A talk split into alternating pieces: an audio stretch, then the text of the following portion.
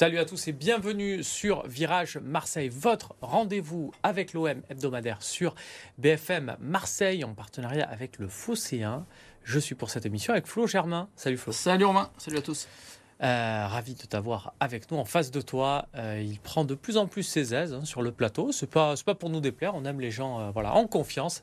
C'est Seb Piocel. Comment ça va? Salut Romain, salut Flo, ça va Salut. merci. Il se murmure qu'Eric est un peu inquiet pour sa place, mais Ouais, euh, il- en tant que parrain de BFM On n'a pas Marseille, le même profil. normalement, On il n'a pas le ouais. même profil. Exactement. Les deux gauchers quand même. Non, je suis droitier. Deux gauchers. Ah, t'es droitier, mais t'es Ah, t'as j'ai un bon pied gauche. Ah voilà, Ouais, c'est ça. voilà. Ok, bon, tu vois. On peut, se Ouais, servir de il- ces deux pieds. Il me connaît bien. C'est autorisé euh, au football. C'est une fan de journaliste. on la Je te vois tellement à l'aise pied gauche que tu vois, je, je- je t'ai vu gaucher. Messieurs, dans cette émission, on va revenir sur le succès de l'OM à Rennes. On va peut-être venir sur un match qui a eu lieu aussi avant, je sais pas. On verra, euh, selon euh, l'humeur euh, du moment. On fera un petit focus aussi sur Alexis Sanchez, Virage Marseille. C'est maintenant.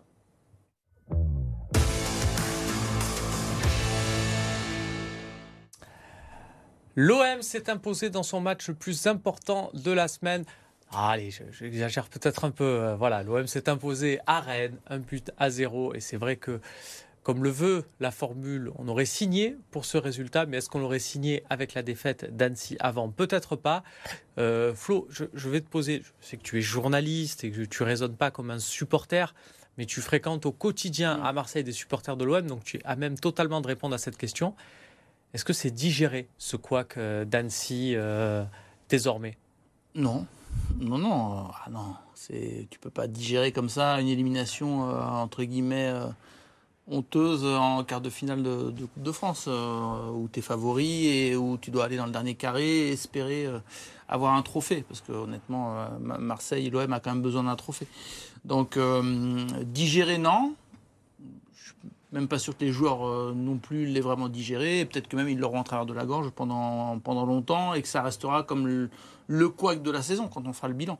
Après, est-ce que il faut apprécier le fait que l'OM ait réagi Euh, Oui, parce que honnêtement, euh, euh, avec les résultats de Monaco et de Lens, prendre un petit peu d'avance, être bien deuxième, et puis montrer que Marseille a quand même le caractère, le mental, parce que au sein même du club, on disait que c'était un peu une faillite mentale ce qui, qui s'était passé mercredi contre Annecy. Bah là, il y a une réaction euh, un peu d'orgueil et de caractère et qui, est positive. Quoi.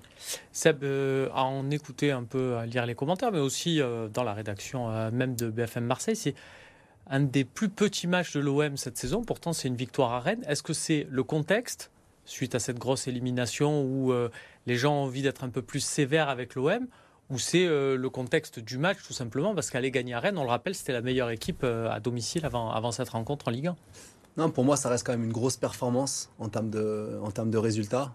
Bien sûr, on peut, chouiner un peu en disant qu'on on les a vus meilleurs à l'extérieur. Mais c'est vrai qu'on parlait de, digestion sur ce match de mercredi. euh, il devait être quand même encore un petit peu dans les têtes des, joueurs. C'était une grosse, grosse désillusion. Donc le plus important, c'était euh, d'aller à Rennes en étant conquérant. Euh, je pense même qu'au vu des autres résultats, euh, ils auraient même signé pour un match nul finalement là-bas. Et puis voilà, on a retrouvé euh, quand même Marseille avec euh, un petit peu de réussite parce que si sur l'ensemble du match il y a match nul, personne crie au scandale. Et je pense que euh, sans parler de match charnière, ce résultat, ces trois points à Rennes, ils peuvent être hyper importants pour la suite de la saison et pour les Marseillais, mais aussi pour ceux qui, pour les poursuivants. Alors, personne crie au scandale parce que l'OM s'impose, mais si Rennes revient en fin de match avec ce penalty oublié peut-être sur, euh, sur Alexis Sanchez, on a vu, euh, euh, on a tous vu l'image dimanche soir là où c'est Théâtre, je crois, qui lui, qui lui tape dans le pied après. On refait une collision.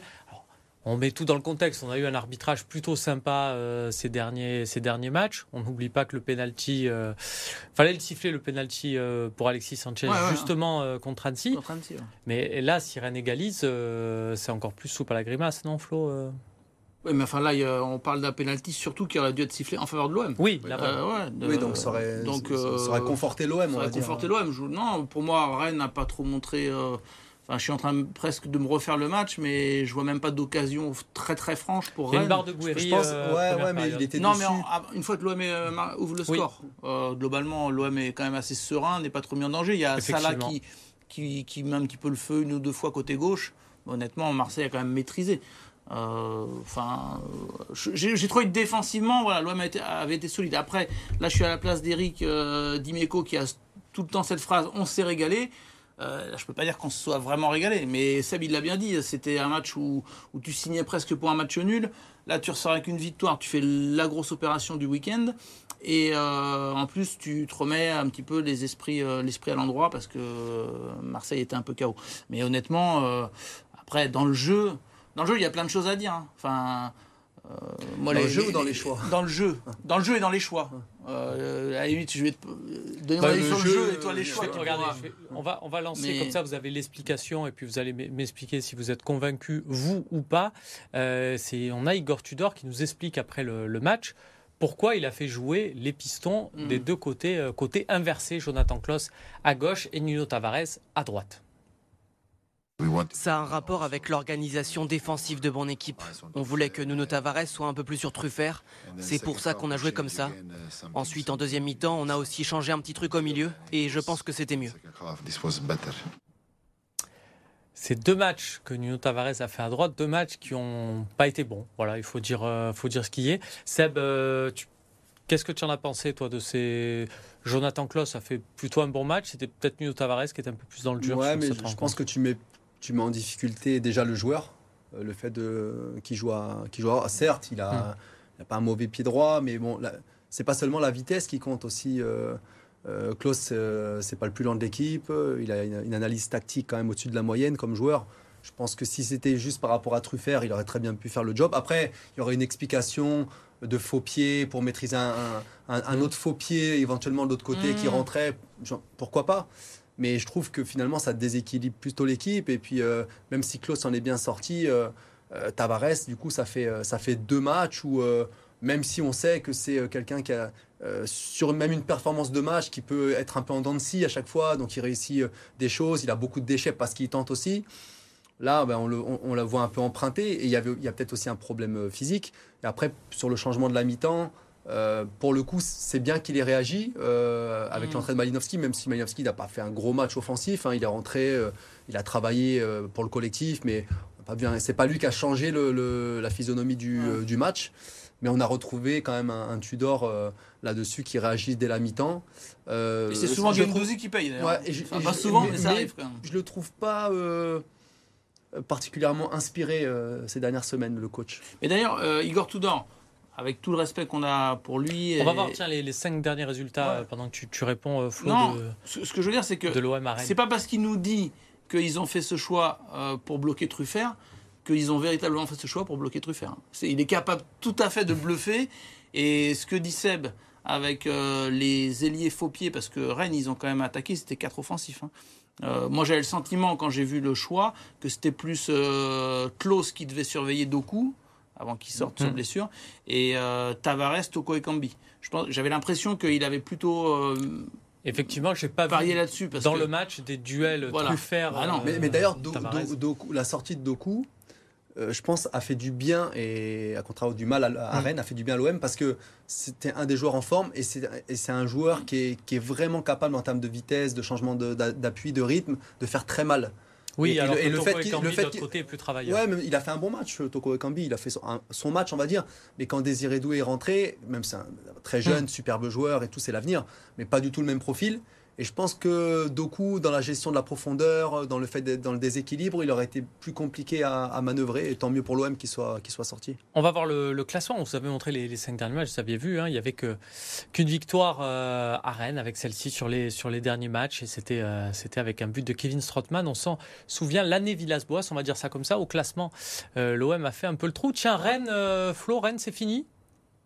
À Rennes, 9 points d'écart. C'est compliqué. Ouais. J'ai pas envie de dire que c'est fini parce que euh, voilà, on sait jamais. Mais euh, ouais, enfin, sur ce plateau même, on avait dit d'ailleurs que Monaco et Lens, assez tôt dans la saison, allaient être les deux concurrents de, de l'OM. Donc au final, c'est ce qui se dessine. Euh, mais c'est pas que le classement qui me fait dire que Rennes, ça va être compliqué. hier, ils étaient décevants quand même, hein, parce que mm. on dit l'OM et je le répète, euh, j'ai pas trop pris mon pied euh, devant ce match-là. J'ai pas trop compris euh, Tavares. Pour finir, je l'ai trouvé aussi plutôt embêté à toujours vouloir se remettre sur son pied gauche. Ça m'a fait penser à l'action, la première qu'il a contre contre Paris, hein, où, mm. où tu as l'impression que s'il a la même à gauche, il la met au fond. Alors après, est-ce qu'il aurait eu la même à gauche? C'est toujours facile de refaire l'histoire, mais bon. Bref, donc l'OM, c'était pas un grand Marseille, mais quand même solide mentalement. Après, Rennes, décevant. Euh, décevant parce qu'ils n'ont pas pris le jeu à leur compte. Euh, donc euh, pour moi, c'est plus l'image, le visage affiché par Rennes et puis aussi ce qu'ils ont montré ces derniers temps, notamment en Coupe d'Europe. Tout ça me fait dire que bah, Rennes, ils sont à leur place en étant, en étant quatrième, cinquième. Quoi. Dans ce championnat, messieurs, ça vous aura pas échappé. Bon, il y a les équipes qui disputent encore la, Coupe de France. Et oui, cette compétition continue.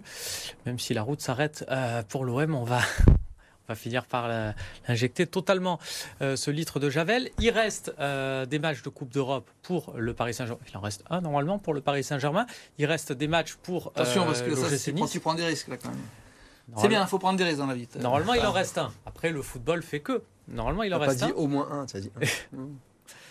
On se le souhaite. Euh, il reste des matchs de Coupe d'Europe pour Nice en conférence League. Toutes les autres équipes sont focus championnat. Cette course à la deuxième place, Seb, c'est Là, on se dit, c'est peut-être le moment voilà, de, se fixer euh, cet objectif-là et de se dire que ça sera une bonne saison malgré tout ou pas euh bah, Déjà, dans, dans le contenu, quand on voit, le, on en a parlé ici, tous les guichets fermés, alors bien sûr, ça fait un peu tâche, euh, cette élimination en Coupe de France, plus que ça même. mais c'est vrai qu'on reprend un peu notre pied quand les supporters de l'OM, vu ce qui se passe, et, vu tous les doutes qu'il y avait en tout début de saison, quand, quand tu devrais arriver on s'est dit quand même, il y a une vraie identité de jeu, il y a, euh, de l'envie, voilà, il, il se passe toujours quelque chose avec l'OM et on va dire que cette année c'est quand même souvent positif. Donc déjà ça c'est un bon point et forcément que l'objectif ça reste la deuxième place euh, et sportivement et j'ai envie de dire euh, surtout et financièrement pour, pour l'Olympique de Marseille. De toute façon on aura le temps d'en refaire des débats sur ce plateau et on va passer à la deuxième partie.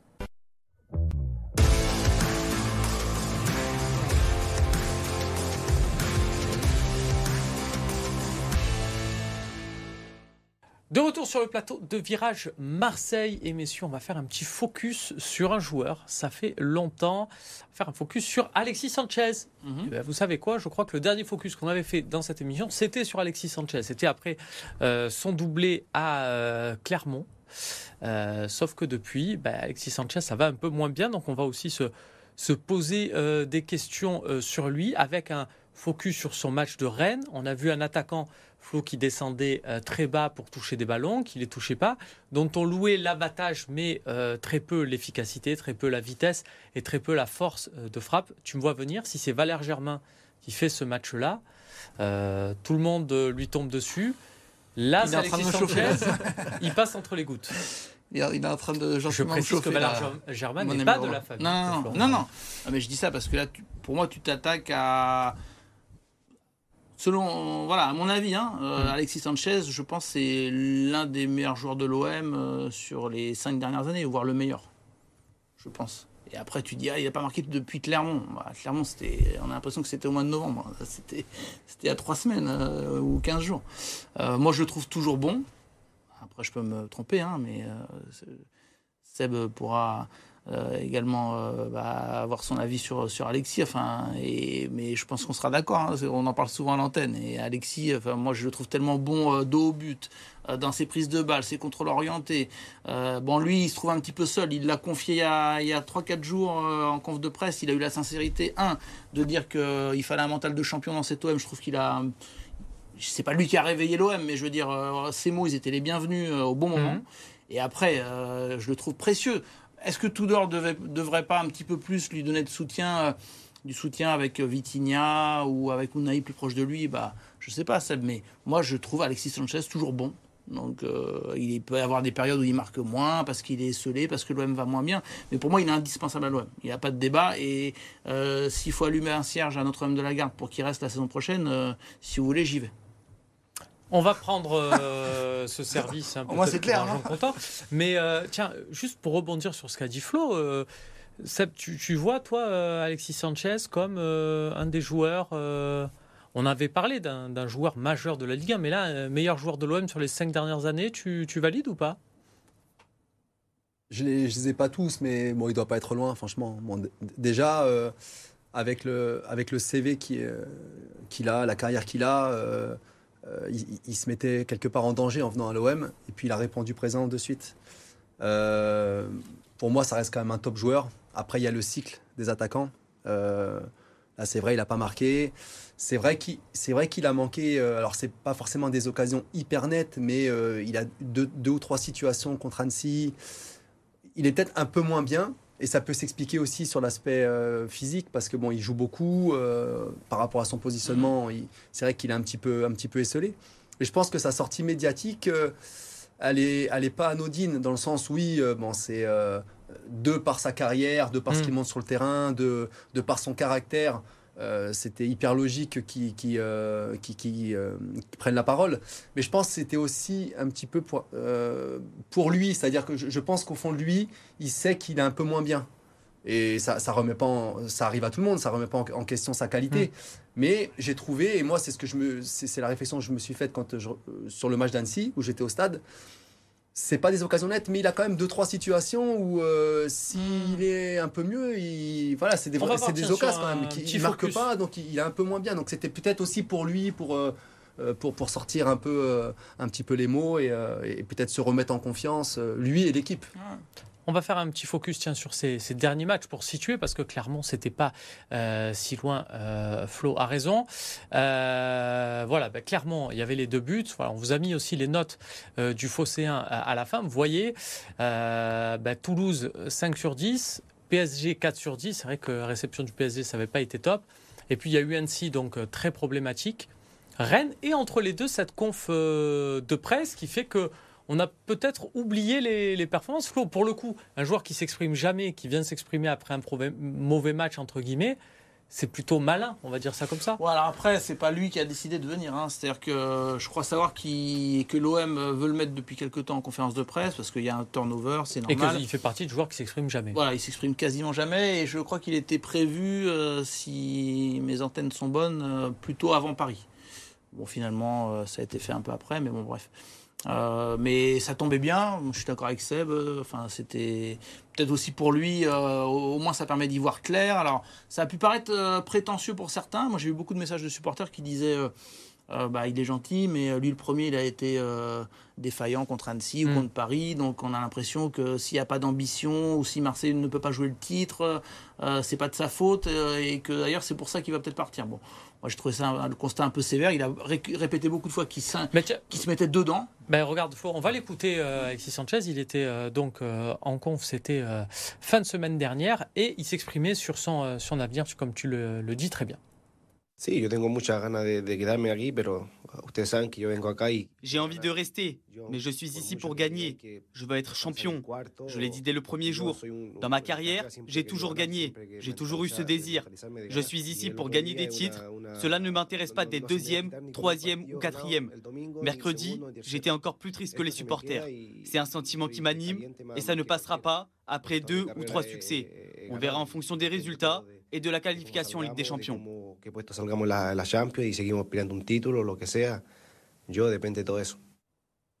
J'ai failli quand même, euh, c'est la première fois que j'ai failli applaudir après une conf de presse, tu sais ça. C'est vrai? J'étais à doigt de faire une homarde à Fonseca euh, avec, euh, avec Léo Messi, toi. D'ailleurs, la dernière fois qu'il y avait eu, je crois, des applaudissements. C'était Gabi Enzo. Gabi Enzo, tu t'en rappelles Parce qu'il avait eu un discours aussi fort, mais c'était un discours de départ. Oui. tu te rappelles. Hein. Et, c'était plus aussi pour. il était en conflit avec un journaliste, qu'on était tous dans la salle pas trop d'accord avec ce journaliste. Oui, c'est vrai, Non, mais je fais très court, mais j'exagère, hein, évidemment, je vais pas sortir de mon rôle de journaliste, donc j'aurais pas applaudi. Mais, mais tu as le droit de mettre un siège et ça peut même être. Non, mais j'ai trouvé hein. qu'il avait eu un super discours.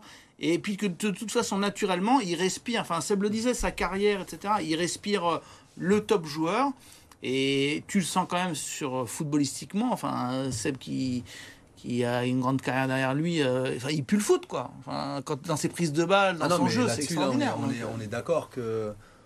On, en a parlé il n'y a pas longtemps, mm. mais au-delà des, statistiques, euh, il fait jouer ses coéquipiers, c'est un peu l'âme de l'équipe, il triche pas. il n'y a pas beaucoup de tricheurs comme dans cette équipe. Il n'y a rien à changer, on le laisse en point. J'aimerais le voir non, moi, accompagner. moi j'aimerais que euh, Vitinha, qui a quand même coûté hmm. assez cher, à un moment donné, bah, on lui dise bah voilà, tu vas commencer un match.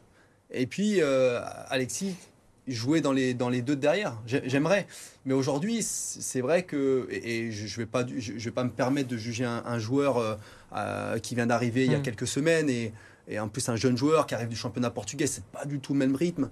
et Braga, ça reste en plus un petit club. Par ailleurs, qui arrive de Porto, de Benfica, il y a déjà. c'est Mais aujourd'hui, pourquoi pas Mais Vitinha, il n'est pas prêt. On, le voit dans ses, quand, quand il rentre. C'est très compliqué. Donc aujourd'hui, malheureusement, il est jouer là. Euh, tu mettrais Vitinha, Alexis Sanchez, Malinowski, par exemple, contre, contre Strasbourg Ouais, ou Wonder. Wonder. On l'a dit ensemble. Euh, pour on a les mêmes compos avec cette On peut y aller. Hein. On arrive ensemble à l'émission, on repartira ensemble. On a les mêmes compos, donc on est. Euh, attention, messieurs, ne continuez pas. Juste pour finir vraiment euh, cette partie très rapidement, euh, Flo, est-ce qu'on s'inquiète ou pas pour la saison prochaine ou... Pour Alexis Sanchez? Ouais. Ah, bah, dans ses mots, mais en plus, il est sincère, donc en fait, c'est la vérité. Euh, je crois qu'il n'a pas pris de décision. L'OM se laisse un petit peu de temps et attend justement le mois de, de mai pour prendre une décision, savoir si Marseille sera en Ligue des Champions. En gros, si Marseille est deuxième, et si Marseille et c'est le souhait de Pablo Longoria et Javier Ribalta, c'est que l'équipe soit chaque année plus compétitive. Donc si Alexis Sanchez sent que euh, Marseille peut euh, jouer la Ligue des Champions en, étant, euh, en ayant un niveau correct et peut essayer de se rapprocher encore un peu plus de Paris et tout, peut-être que ça va lui donner envie de rester. Parce que malgré le discours qui semble négatif, lui, il a retrouvé le plaisir de jouer et il adore ce, vélodrome, cette ambiance. Donc il prend quand même son pied à l'OM. Hein. Eh bien écoute, on refera un débat en temps et en heure. On passe à la suite. Le RCT se rapproche du top 6 face au stade français, pourtant mieux classé. Toulon a décroché une victoire précieuse dans la course à la phase finale. Grâce notamment à des essais de Payaoua et Colby, les Toulonnais l'emportent 37-9 et s'offrent le bonus offensif. Toulon est 7 à deux points de la sixième place de Bayonne. Les Bayers enchaînent et continuent de croire au maintien. Face au Mans, Fos-sur-Mer a décroché une deuxième victoire consécutive en championnat. Les Phocéens étaient pourtant menés de 12 points après le premier quart-temps, avant de renverser les Sartois grâce à son duo Gaines-Barbich, 42 points à eux deux. Victoire 71-68. Les Bayers sont toujours lanterne rouge de Betclic Elite, mais reviennent à hauteur de Blois, avant-dernier. Ils ont longtemps tenu tête au nouveau leader de Star League, mais les joueurs de Saint-Raphaël ont fini par chuter contre Montpellier. À domicile, le SRVHB a notamment pu compter sur Drevi Pachal, auteur de 7 buts et meilleur marqueur de son équipe. Mené 16-17 à la pause, Saint-Raphaël a finalement craqué dans les 10 dernières minutes, impuissant face au Danois Andreas Holst. Le club varois s'incline 38-34 et pointe à la dixième place du championnat. Voilà, c'est tout pour cette émission de Virage à Marseille. Merci Florent, merci Seb. On se retrouve lundi prochain au lendemain d'OM Strasbourg. Salut à tous.